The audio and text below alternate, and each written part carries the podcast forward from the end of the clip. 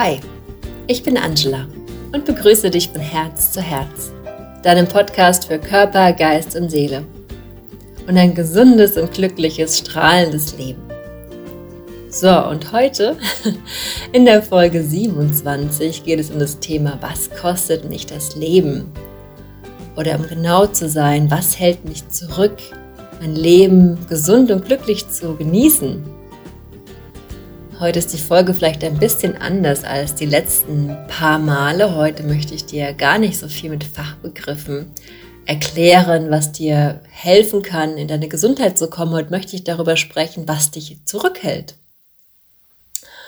Ähm, wie ich schon im Intro sagte, ist es ja so, dass ich äh, dir helfen will, in ein strahlend gesundes und vor allem auch glückliches Leben zu kommen, weil auch das ist super wichtig. Und die letzten Jahre oder auch Jahrzehnte habe ich gelernt für mich, dass glücklich sein gar nicht so einfach sein kann manchmal. Ne? Also man hat ja so eine Vorstellung davon, was man braucht, was man machen muss, um glücklich zu sein. Oder immer diese Idee, äh, wenn ich das jetzt mache, dann bin ich glücklich. Oder wenn ich jetzt das hier noch kaufe, dann bin ich endlich glücklich. Oder wenn ich den Partner fürs Leben finde, dann bin ich glücklich. Oder gesund ist das Gleiche. Ne? Wenn ich jetzt ähm, nach diesen und jenen Regeln lebe, dann bin ich gesund. Und dann wundert man sich plötzlich, dass der Arzt sagt, ja, aber deine Blutwerte sind nicht in Ordnung oder plötzlich tut einem irgendein Gelenk weh oder die Arthrose kommt, Kopfschmerzen regelmäßig, was auch immer. Das sind jetzt nur so Beispiele. Und deswegen heute die Frage, was kostet mich das Leben? Was muss ich tun? Was hält mich immer wieder zurück, diese, das Leben zu genießen, gesund zu sein, glücklich zu sein? Was blockiert immer wieder meine Gesundheit oder was blockiert mich, um vielleicht gesund zu werden, wenn ich irgendwelche Erkrankungen habe? Oder was hält mich auch zurück, so zu sein, wie ich bin? Das finde ich auch eine ganz wichtige Frage. Und wer bin ich denn überhaupt?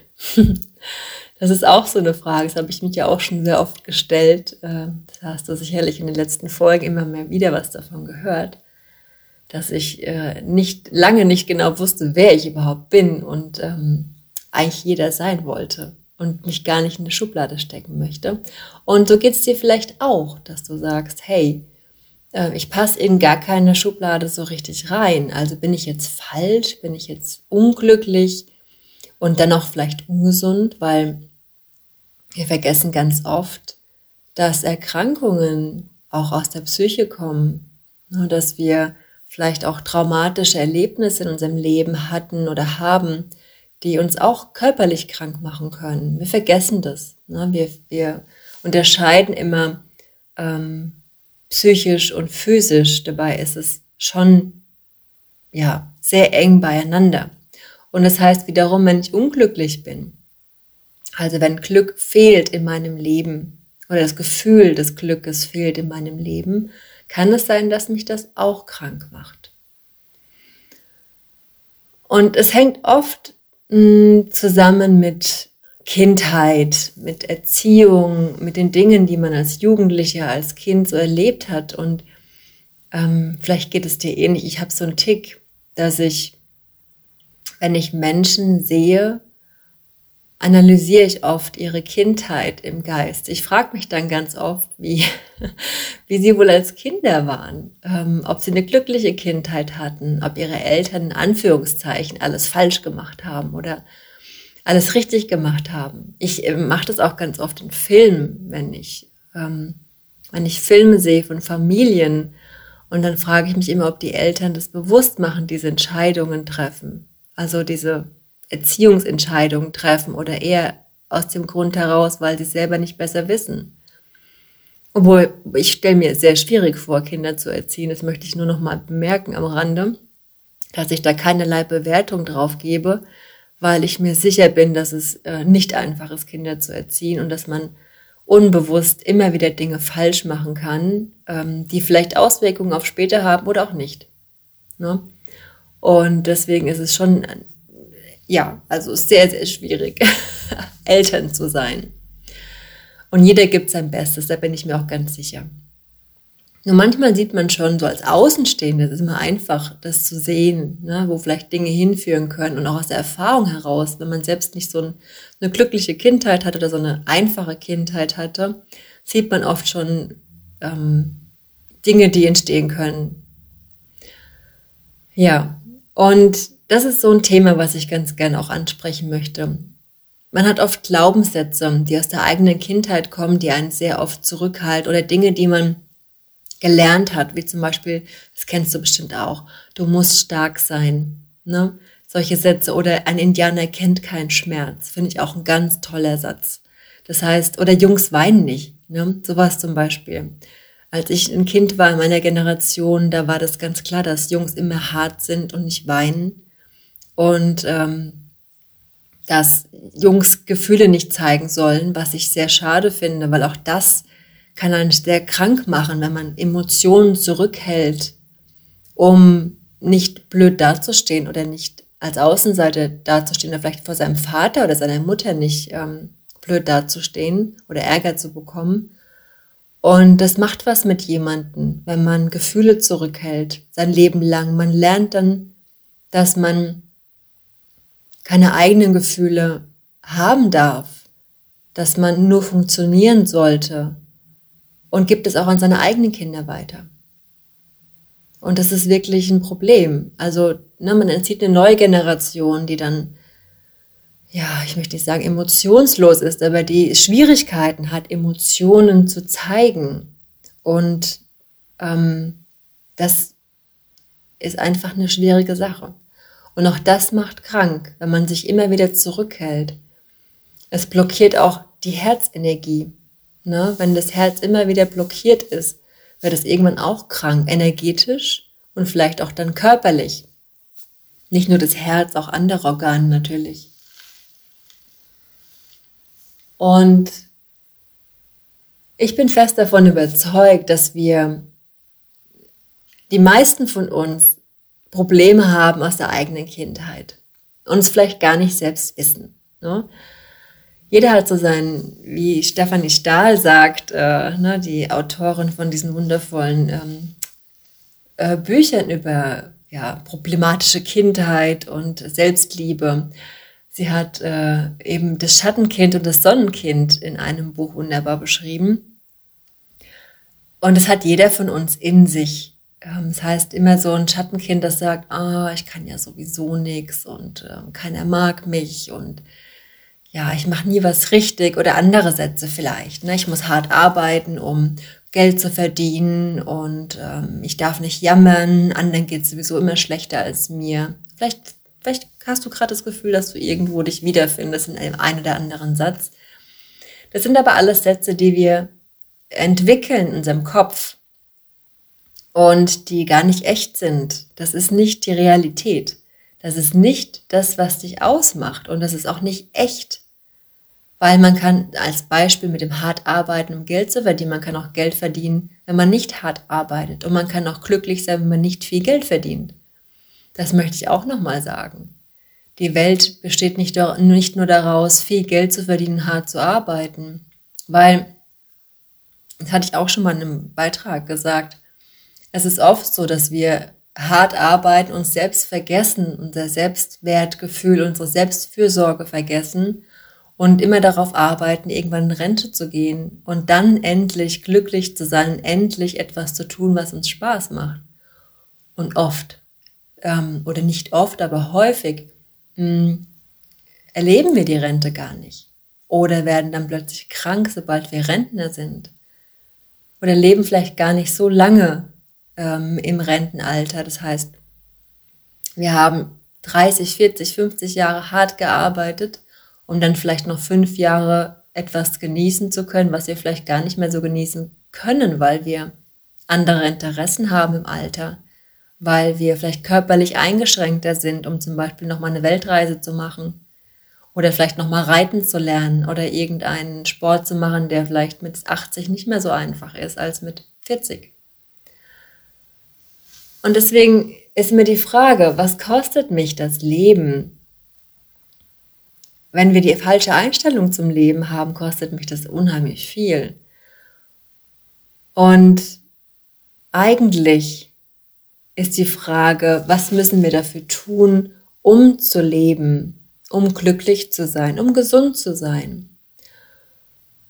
Und das ist der, der Moment, in dem ich ähm, Yoga und Ayurveda immer so feiere, wo ich sage, dort wird ganz klar gezeigt, es ist deine eigene Intuition, die dir zeigt, was dein Leben wert ist und wie du glücklich und gesund sein kannst. Wenn du, wenn du lernst, auf dein Gefühl zu hören, also richtig auf dein Gefühl, auf dein Bauchgefühl, auf dein, dieses Kribbeln auf der Haut, wenn irgendwas ist, wenn irgendjemand was sagt, ne, dieses mm, fühlt sich komisch an oder fühlt sich gut an oder mein Bauch sagt, mm, das sollte ich nicht essen oder das sollte ich essen oder mein Bauch sagt, äh, mit dem sollte ich nicht sprechen, mit dem darf ich sprechen. Ne? Wir haben das alle in uns, unglaublich, aber wir vergessen das ganz oft und wir versäumen ganz oft, da mal hinzuhören weil wir den ganzen Tag damit verbringen, uns von außen leiten zu lassen. Gott sei Dank nicht äh, jeder und auch nicht immer, aber sehr, sehr oft und je globalisierter und je medienreicher unser Alltag wird, desto intensiver ist dieser Einfluss. Wir bekommen vorgeschrieben, äh, wie wir auszusehen haben, welche Kleidung für uns richtig ist, wie unsere Figur sein soll, welche Haarfarbe, Haarlänge, welches Make-up wir nutzen, welche Cremes wir brauchen.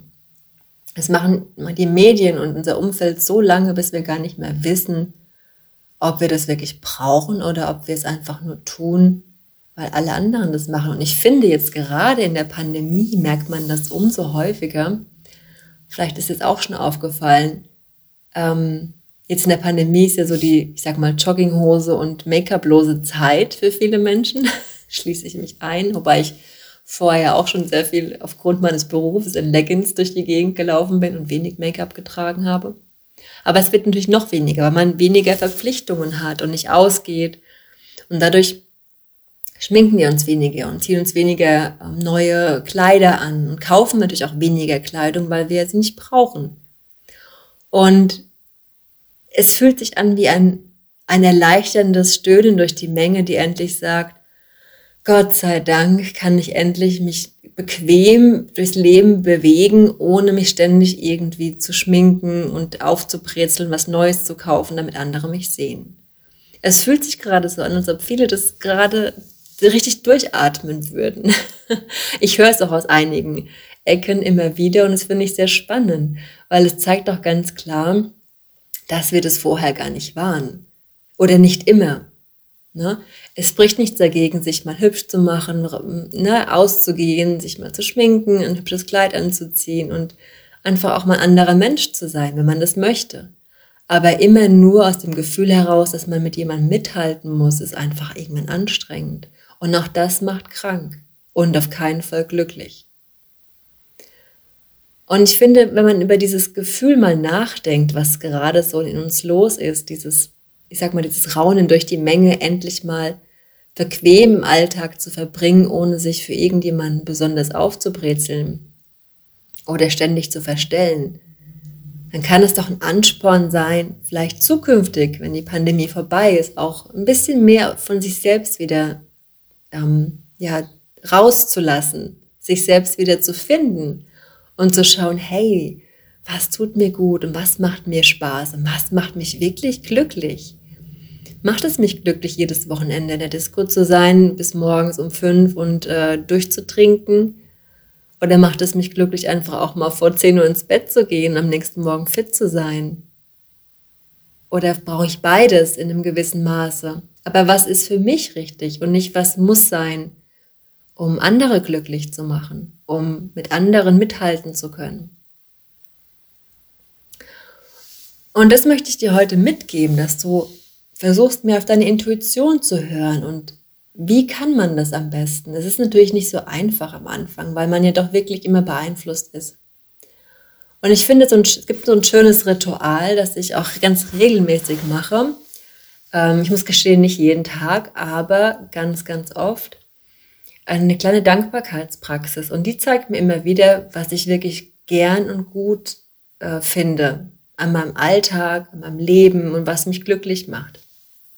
Das heißt, du kannst zum Beispiel ähm, abends, bevor du zu Bett gehst, kannst du dir einen Stift nehmen und vielleicht ein kleines Buch oder, oder ein Blog und schreib dir auf, was du heute an dem Tag wirklich toll fandest, für was du dankbar bist und nicht, nicht solche banalen Dinge wie, dass ich ein Dach über dem Kopf hat, habe, dass ich ähm, heute ein leckeres Mittagessen habe oder hatte, ähm, sondern wirklich so ganz feine Dinge, wie zum Beispiel, ähm, dass du heute die Sonne genießen konntest, weil endlich mal der erste warme Sonnentag war und du dieses Gefühl auf der Haut so gut fandest von der Sonne diese Wärme. Solche wirklich so feine Dinge. Oder wenn ich jetzt auf meine Hunde denke, ähm, dass du heute den Vormittag vielleicht mit deinem Hund äh, kuschelnd auf der Couch legen durftest, statt zu arbeiten, weil du einen freien Tag hattest oder ein Sonntag war. Solche wirklich ganz persönliche Dinge.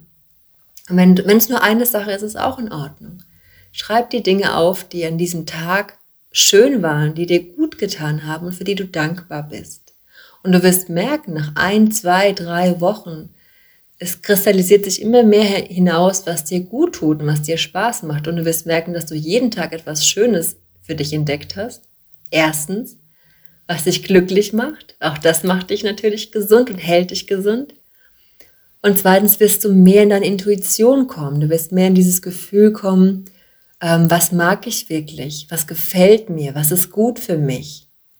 Ne, du wirst es herauslesen und herausspüren können nach und nach. Das ist ein super Training.